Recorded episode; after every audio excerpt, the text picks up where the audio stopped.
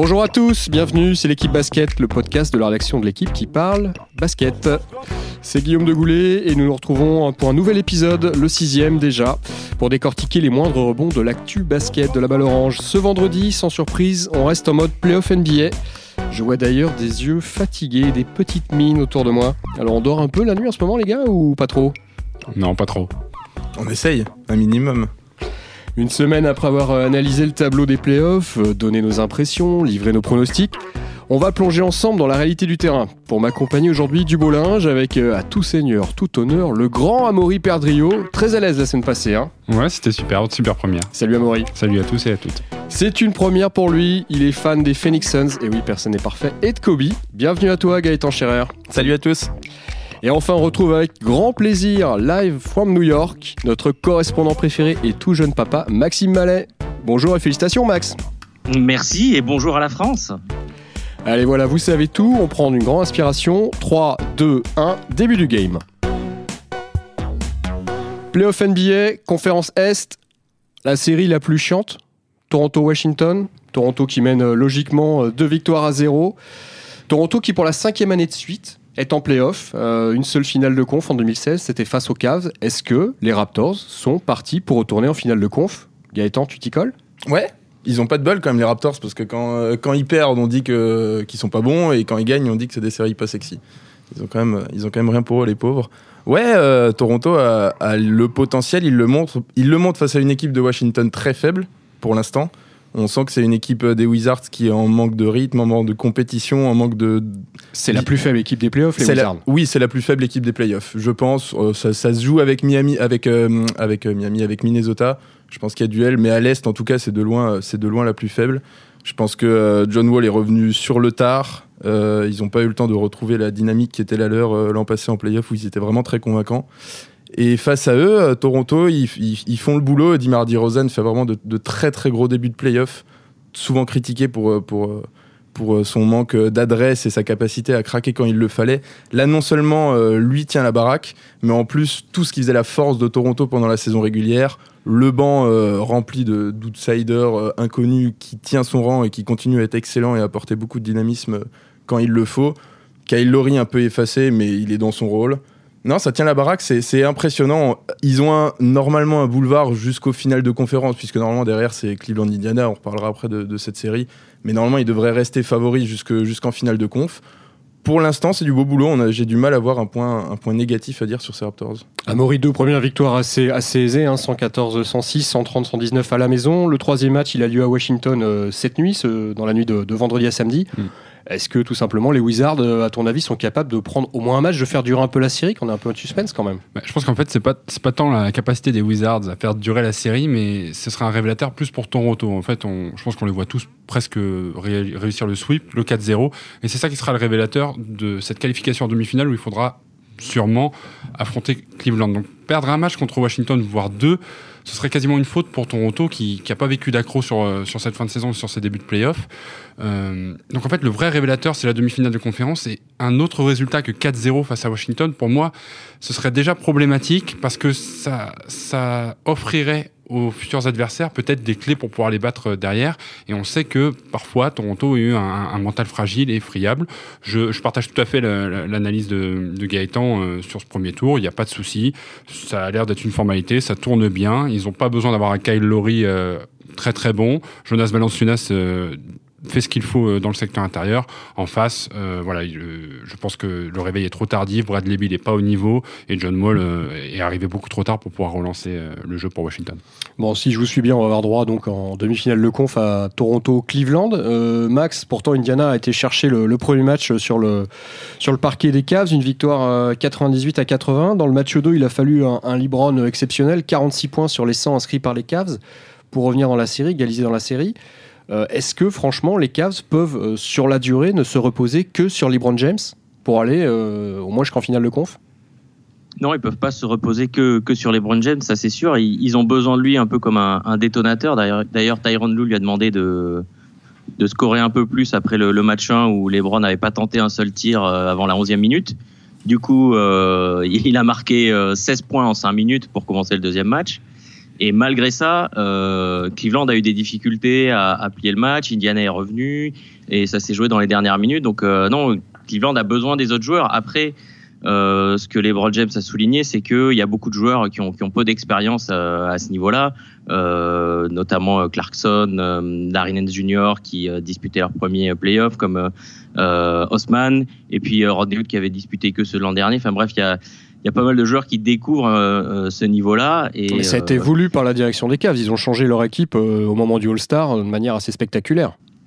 Oui, oui, parce que euh, comme l'avait dit euh, Kobe Altman, le, manager général, il se dirigeait vers une mort lente et j'ajouterais douloureuse parce que c'est vrai que, que ça fonctionnait pas avec des joueurs euh, plus expérimentés.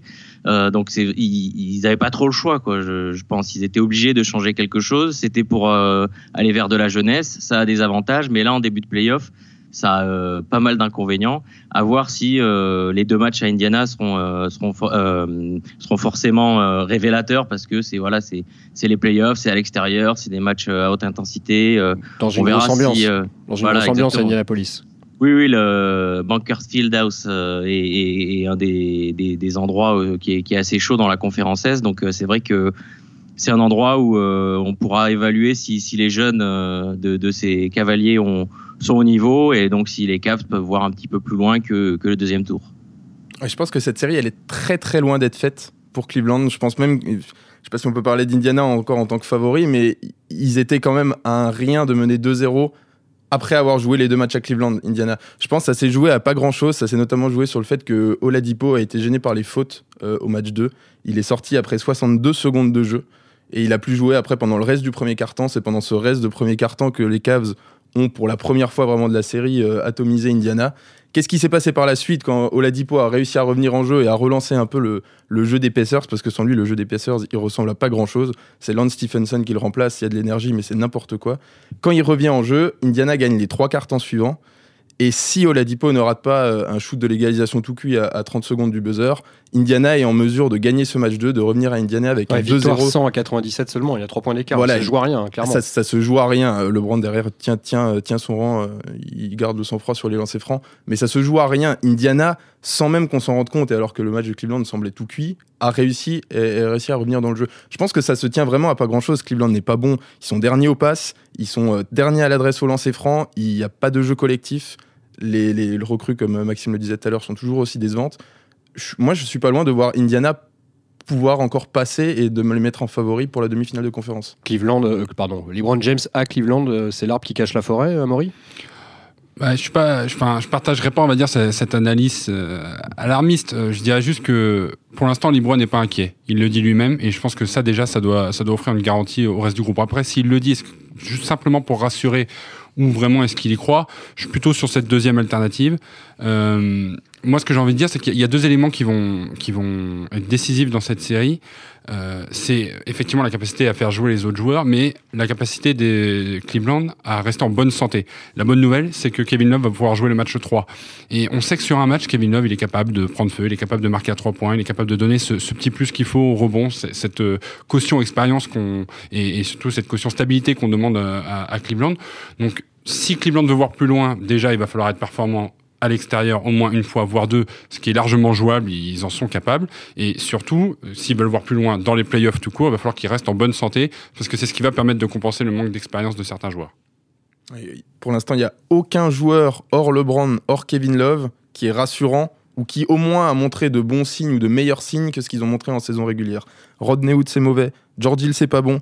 Kyle Korver, c'est décevant. Et Larry Nance et Jordan Clarkson, à part Larry Nance qui avait montré quelques bonnes choses après son arrivée, c'est décevant comme ça l'est depuis deux mois. Et Jeff Green, il a 1 sur 10 depuis le début de la série, il est, il est catastrophique. Ils n'ont joué que deux matchs. Totalement, totalement. Et LeBron n'a pas loupé une finale de conférence depuis 7 ans. L'histoire est faite pour être changée. Absolument. Alors l'histoire est faite pour être changée aussi entre Boston et Milwaukee, ou pas Toute la question est là. Deux victoires, deux premières victoires assez convaincantes hein, de, Boston, 113-107 après prolongue, 120-106 dans la deuxième.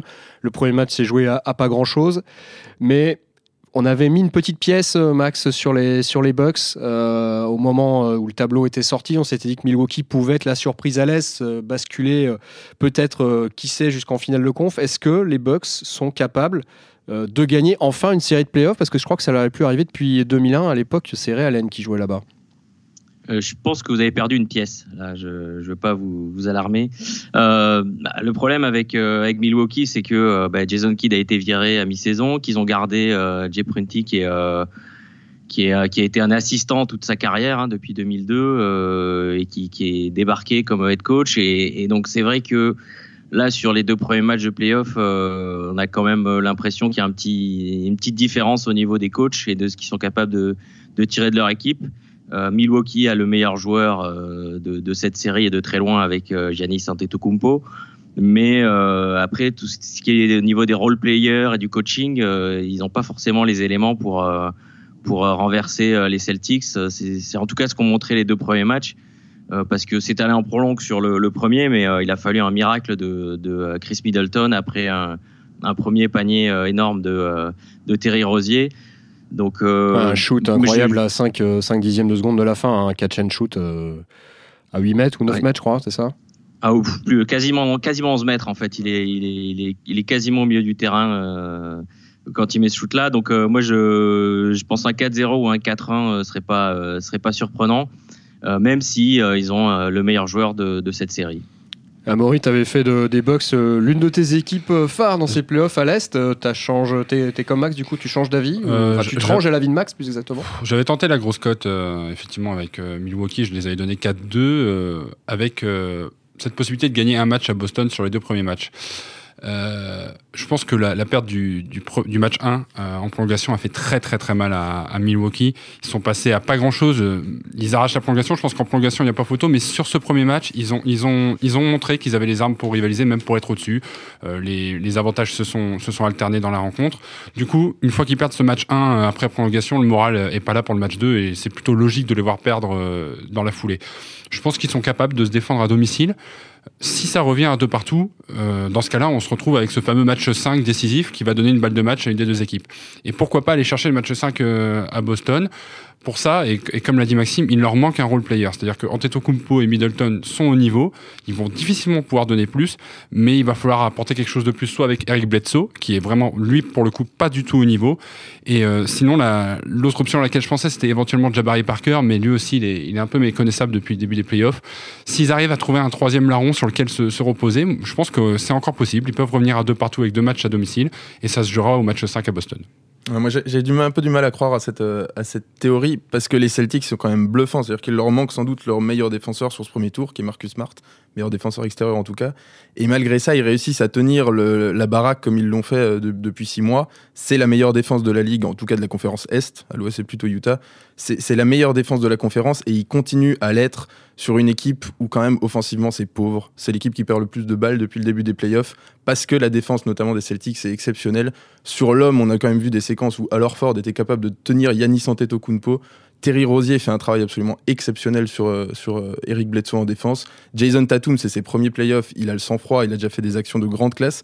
Dans le match 1, c'est lui qui fait le compte décisif, on l'a un peu oublié avec tous ses shoots, mais il fait un compte décisif sur euh, Malcolm Brogdon. Moi, il, moi, il me bluffe, je je les je pas, je les vois pas en danger sur ce premier tour. Est-ce que les Philadelphia Sixers vous bluffent Euh, Ils mènent euh, 2 à 1 qu'on face à Miami? C'est la série euh, pour le moment à l'Est qui est la plus, euh, la plus avancée. Miami qui a été prendre le match 2 à Philadelphie, qui a relancé un peu cette série. Est-ce que cette série, Max, a un avenir? Puisque Joel Embiid est revenu avec un masque, certes, mais il est revenu et on a vu la, la div dans le match 3, notamment gagné par les Sixers euh, 128 à 108. Est-ce que Miami a les moyens d'arrêter euh, cette équipe euh, jeune et folle qu'est Philadelphie?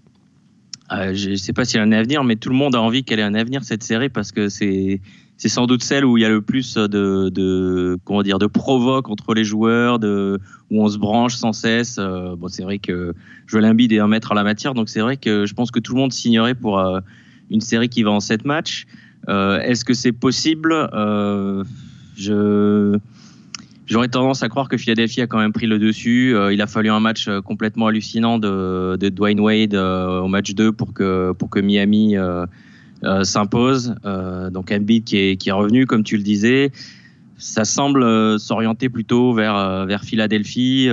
C'est vrai qu'on on se heurte un peu au même problème que Milwaukee. Il y a quelques bons joueurs à Miami, mais par exemple, est-ce qu'on peut faire confiance à un Whiteside sur une série de playoffs euh, voilà où il faut il faut un peu se sacrifier pour l'équipe il faut euh, savoir euh, se taire et baisser la tête quand, quand ça va pas non lui qu'il ne fait il jamais. ouvre Non, non, il l'ouvre, il l'ouvre pour, pour assez égoïstement la première occasion venue. Donc, c'est vrai que sur le profil, je pense que Philadelphie va se détacher, mais je serais pas contre sept matchs de, de, cette série avec avec toutes les provoques que, que ça peut engendrer. C'est c'est vraiment du, du, basket playoff, quoi, comme ils, comme ils disent ici. Pour les Sixers, c'est un retour en playoff après 6 ans d'absence. Gaëtan, est-ce que tout simplement c'est déjà un retour réussi, même si la série face au 8 n'est pas terminée? Oui, oui, ça ressemble en tout cas à, un retour réussi. Disons que tous les voyants sont au vert, en tout cas pour euh, Philadelphie. Il fallait cocher euh, Ben Simons, c'est coché, il est, il est excellent. Il, il, avait réussi une fin de saison régulière, un dernier mois absolument exceptionnel sans Embiid. Il a continué à, à, tenir cette dynamique sur les deux premiers matchs sans son, sans son pivot.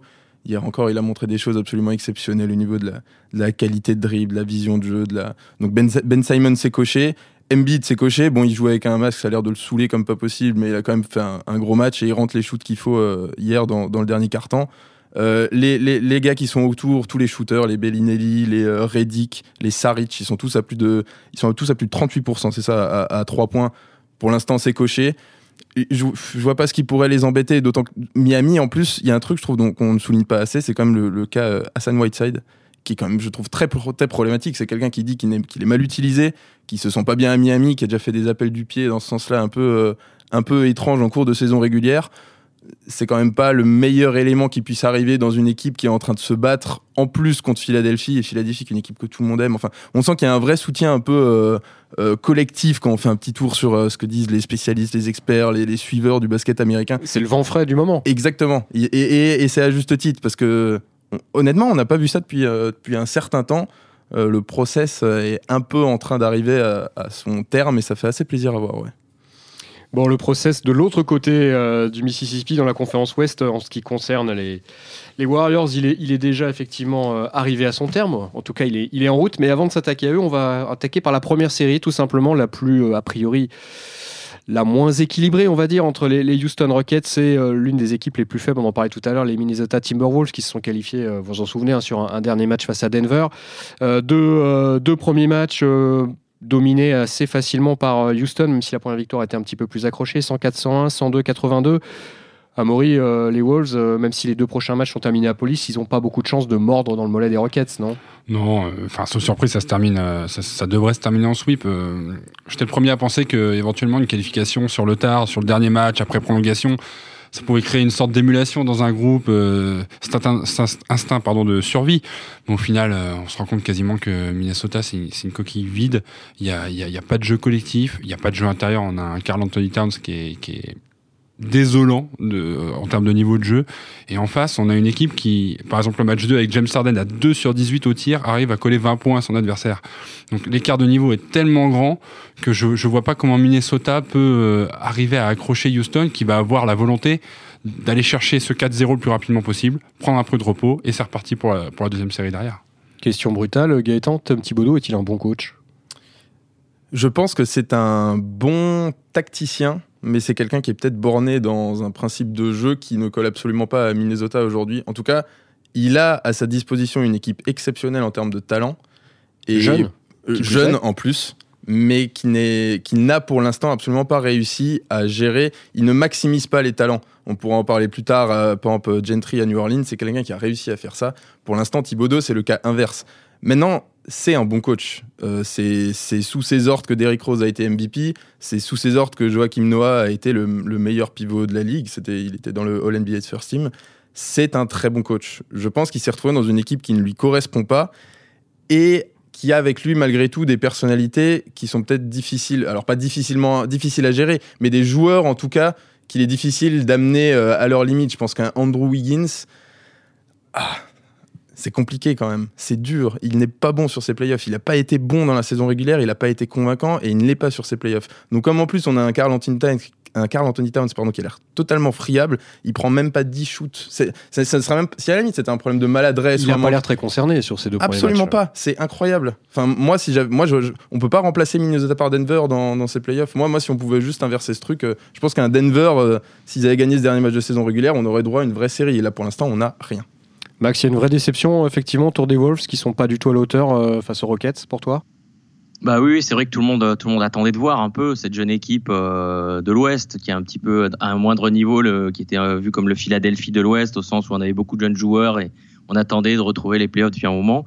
Et puis euh, premier match un petit peu, un petit frisson et puis après c'est vrai que le soufflet est, retombé et, et les gens, les observateurs sont assez déçus par par la copie rendue par euh, Minnesota jusque-là. Euh, et c'est vrai qu'on a déjà parlé, euh, vous en avez déjà parlé tous, Carl Anthony Towns, qui est vraiment la déception des déceptions. Jimmy Butler, qui a déjà connu les playoffs et fait plutôt le taf, mais c'est vrai que ceux qui découvrent les playoffs là, le, réveil est un petit peu douloureux. Après, je me demande s'il n'y a pas aussi un, un côté fatigue. Hein. Euh, c'est une équipe, donc comme on l'a dit, qui a dû se battre euh, jusqu'au 82e et dernier match, jusqu'à la prolongation du 82e et dernier match. Et on sait que euh, Tom Thibodeau n'est pas économe avec ses joueurs en, termes de temps de jeu, d'utilisation. c'est un de ceux qui vraiment va, user jusqu'à la corde les, mêmes joueurs plutôt que, plutôt que de faire tourner. Donc il y a la découverte pour certains, la fatigue pour tous. Et, voilà, face à une équipe comme Houston qui a été la meilleure de la ligue cette saison, ça ne pardonne pas.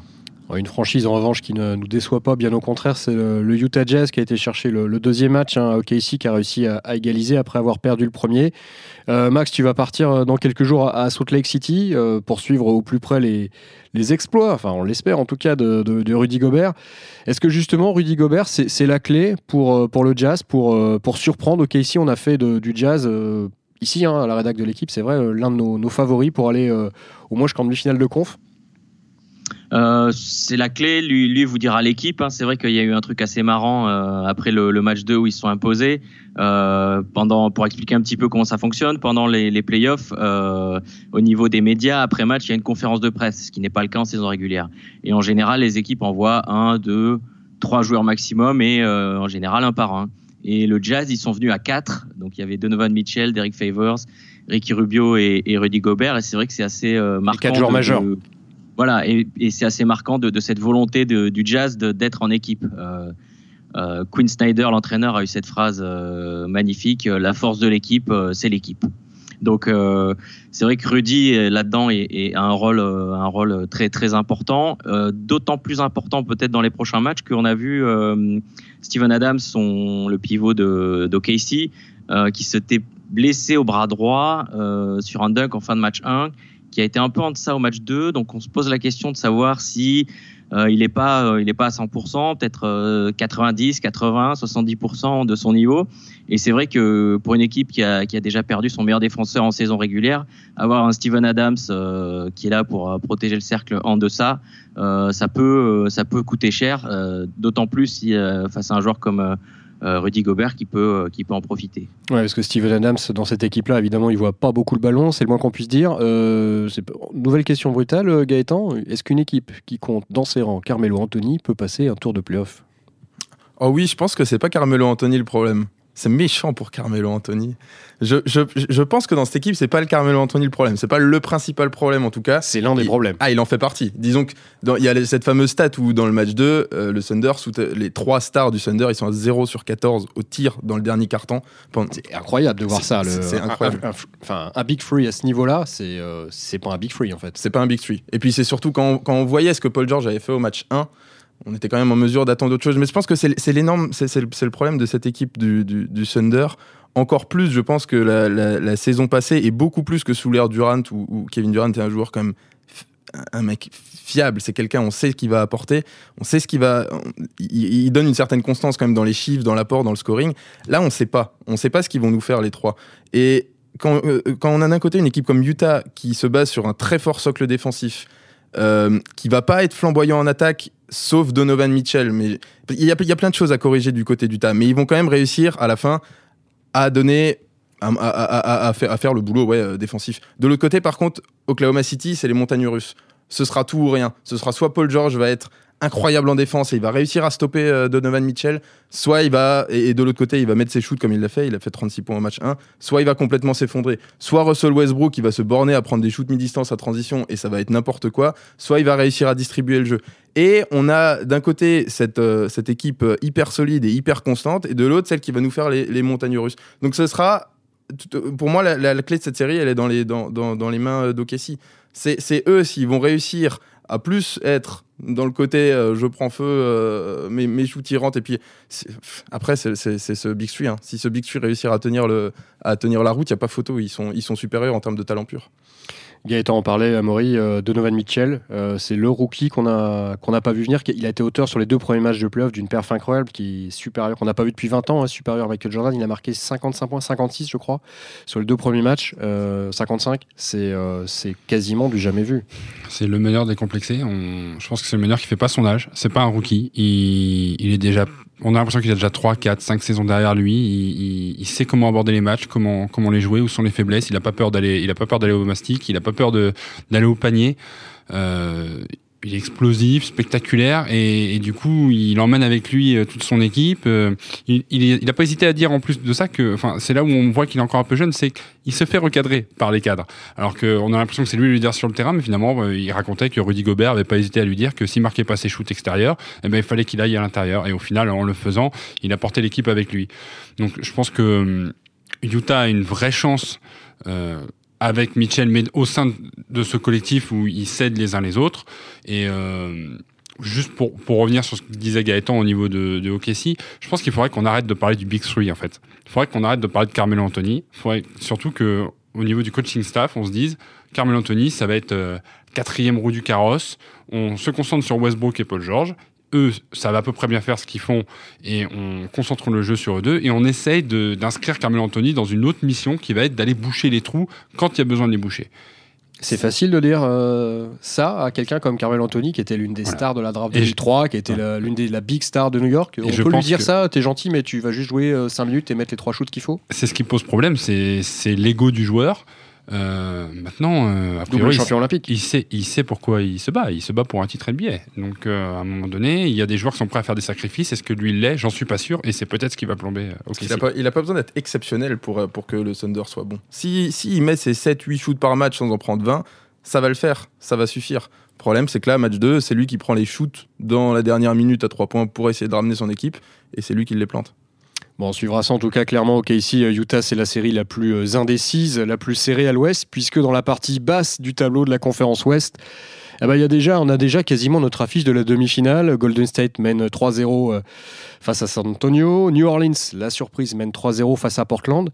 C'est quoi le plus surprenant? Que San Antonio n'ait pas été capable d'attraper un match pour le moment face aux Warriors ou que Portland soit à la rue totale sur ce début de playoff, Max? Ah, pour moi, la surprise, c'est Portland. Hein. Je pensais que ça pouvait être l'équipe euh, poil à gratter de, de, cette conférence Ouest qui pouvait un petit peu peut-être embêter euh, Golden State. Bon, bah, ça n'arrivera pas, hein, puisque euh, juste pour euh, donner une petite idée, les équipes qui mènent trois victoires à zéro dans une série de, de playoffs au meilleur des sept matchs, c'est 127 victoires, 127 qualifications et zéro élimination. Donc, a priori, c'est plié. et bon, bah, merci Max, à la semaine prochaine, on se retrouve. Non, mais après, il y a des premières pour tout, mais c'est vrai que revenir de 3-0 en NBA, ça n'a jamais été fait. Déjà, revenir de 3-1, c'est super compliqué. Donc, 3-0, euh, il y, a juste trois équipes qui ont, réussi à pousser, jusqu'au match 7 dans cette configuration. Euh, mais c'est vrai que la surprise pour moi, c'est New Orleans. Euh, on a vu Anthony Davis, on s'attendait un petit peu qu'il soit, puisse être à ce niveau-là. Au passage, c'est le cinquième joueur qui qui a plus de 30 points de, moyenne sur ses sept premiers matchs avec une petite liste euh, qui, euh, qui, compte Karim Abdul-Jabbar, Michael Jordan, Michael Jordan, LeBron James et Bob McAdoo. Et on a, c'est vrai qu'on a eu, on a Rondo dont qu'on connaît, et puis il y a eu Jrue Holiday qui qui, euh, qui fait un peu son son apparition, on va dire, aux yeux du grand public, quoi. Voilà, qui, est, qui était un All-Star en 2013, mais qui est pas forcément un, un nom très connu du grand public, même ici. Euh, même s'il avait signé un, contrat digne d'un gros joueur euh, récemment. Il ne faut pas que tu oublies euh, Nicolas Mirotic, parce que franchement, ces, ces trois sorties sont assez exemplaires, dont la dernière. Et pour ajouter à tout ça, il y a un truc extraordinaire avec New Orleans, c'est qu'ils défendent. Et ils défendent très très fort. Le dernier match de Portland, c'est 24 balles perdues. 16 interceptions en tout pour euh, New Orleans. Et en fait, on s'en rend compte sur chaque défense, c'est des morts de faim. Ils veulent agripper le ballon dans les bras de tous les joueurs, aller chercher les prises à deux sur Damien Lillard en sortie d'écran. C'est une mise en place euh, défensive que, qui vraiment m'a impressionné après avoir revu chaque match deux ou trois fois. On parle de surprise euh, du côté Pelicans, mais voir Portland en difficulté, est-ce que finalement c'est une si grosse surprise que ça, Gaëtan? Il y a une victoire seulement d'écart entre les deux équipes en saison régulière, et puis surtout quand on regarde un peu dans les dans l'histoire, dans les stats, on se rend compte que depuis 2001, euh, les Blazers, c'est 10 participations en playoff et surtout 8 éliminations au premier tour. Ils, sont, ils, étaient- ils se sont fait sweeper pardon, l'an dernier par les, par les Warriors. Euh, finalement, Portland, c'est tout sauf une équipe de playoff. Bah, en fait, c'est marrant parce que c'est vrai que cette équipe de Portland, dans une certaine mesure, elle peut faire penser à la mauvaise équipe des Raptors qu'on critiquait tellement ces dernières années, avec qui se repose sur deux arrières. Alors à Toronto, c'était Kyle Lowry et Eddie Rosen où on disait qu'ils s'effondraient à chaque fois dès que. Là, c'est Damien Lillard et CJ Et McCollum. là, c'est Damian Lillard et CJ McCollum. Alors, ce qui est étonnant, c'est- une demi-surprise, mais ce qui est vraiment étonnant, c'est qu'ils prennent l'eau à ce point. Et puis surtout que, que Damian Lillard ne soit pas bon. C'était quelqu'un qu'on avait pris l'habitude de voir briller quand il y avait de la pression dans les moments importants et puis encore plus en playoff. On se souvient de ce shoot extraordinaire qu'il avait mis contre Houston pour amener son équipe euh, au deuxième tour. Là, euh, sur les trois premiers matchs, Damian Lillard, c'est 32% au tir, c'est 5 paires de balles en moyenne. Et puis surtout, c'est son pire total de points sur les 5 dernières campagnes de playoffs. C'est quelqu'un qui a joué les 5 dernières playoffs. Jamais il n'a été à moins de 20 points de moyenne. Là, il a à peine plus que 18. C'est une énorme déception et ça montre toutes les failles de cette équipe de Portland qui, au-delà de sa paire d'arrière, n'a pas grand monde. Youssouf Nourkic est très décevant dans le secteur intérieur. Et après, derrière, Aminou fait du beau boulot, mais c'est pas Harkless, euh, c'est pas Collins, c'est pas Turner qui vont réussir à rattraper le coup.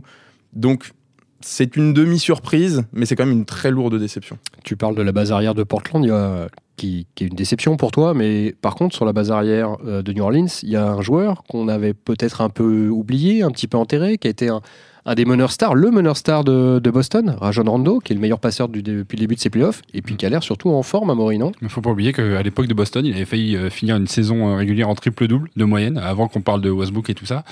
Et euh, ce qui est vraiment euh, très satisfaisant du côté de New Orleans, c'est qu'on on connaît le- la propension qu'avait euh, Rajon Rondo à critiquer ses entraîneurs, à estimer qu'il connaissait mieux le basket qu'eux.